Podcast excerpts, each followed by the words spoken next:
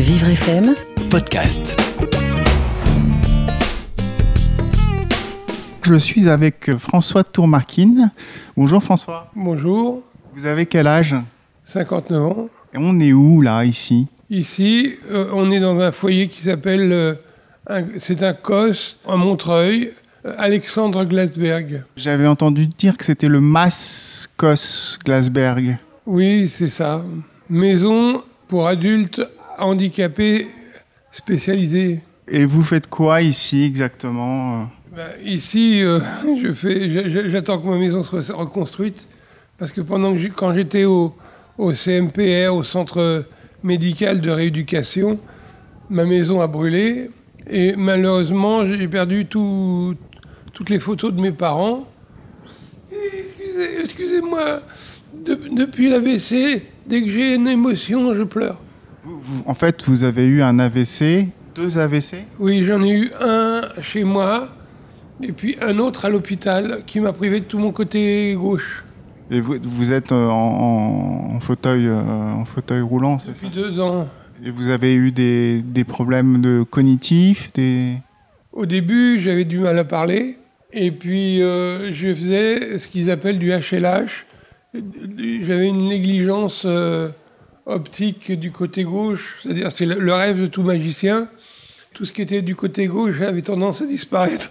Que je me suis dit, à un moment donné, ça serait bien de donner ça à la, la comique qui est tout, tout, tout en haut. Ah, Andro, Andromanoff. Manoff. Oui, que euh, depuis un certain temps, euh, François Hollande, il faisait du HLH, il a dû dû faire un AVC comme. Depuis un certain temps, il voyait plus ce qu'il y avait à gauche. Il était comme moi. Vous avez gardé le sens de l'humour alors Et Je crois que c'est un sens de l'humour que vous avez développé pendant votre carrière, parce que vous avez une carrière de comédien. Racontez-moi un petit peu. Au départ, j'ai fait le petit conservatoire de Mireille pendant trois ans. Et sur les conseils de ma mère, j'ai été au cours Simon pendant plus de quatre ans, quatre ans et demi à peu près. Et puis, euh, au cours Simon, on me disait toujours travaille ta diction, travaille ta diction. J'ai travaillé comme un fou. Et là, vous, là, vous avez une bonne diction quand même. Bouquet m'a appris beaucoup, surtout à lire les textes. Il, m'a apporté beaucoup et à chaque fois qu'on se voit, on a un plaisir fou de se voir. De se voir. Mais malheureusement, euh, maintenant, ça, ça va être difficile. quoi. Quand je parlais un peu euh, d'humour, euh, il me semble que vous avez tourné un peu avec les déchiens. Oui, oui, après, j'ai été contacté par, par Jérôme Deschamps. C'est François Morel qui m'a fait rentrer dans les Deschiens parce qu'on avait, on avait joué dans Lapin Chasseur ensemble.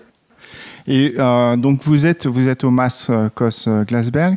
Demain, je change, je vais dans une EHPAD, qui est une maison de retraite. de retraite. Vous êtes content de partir ou vous êtes fait des amis ici et, et ça va vous manquer? Bah, euh, il y a des choses, des gens qui vont me manquer évidemment, comme toujours. Vous êtes fait beaucoup d'amis alors? Euh, beaucoup, non, mais quelques-uns. Ça fait combien de temps que vous êtes ici?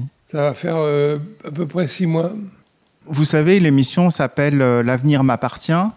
Qu'est-ce que vous pourriez dire euh, sur cette phrase L'avenir m'appartient? Bah, quoi? écoutez, j'ai essayé, j'ai demandé à Jean Bois de, de m'écrire une pièce parce que je voudrais jouer avec Isabelle Janier une pièce. Et puis j'avais écrit un spectacle avec un copain qui s'appelle Basile Bernard de Botte, qui s'appelle Rec.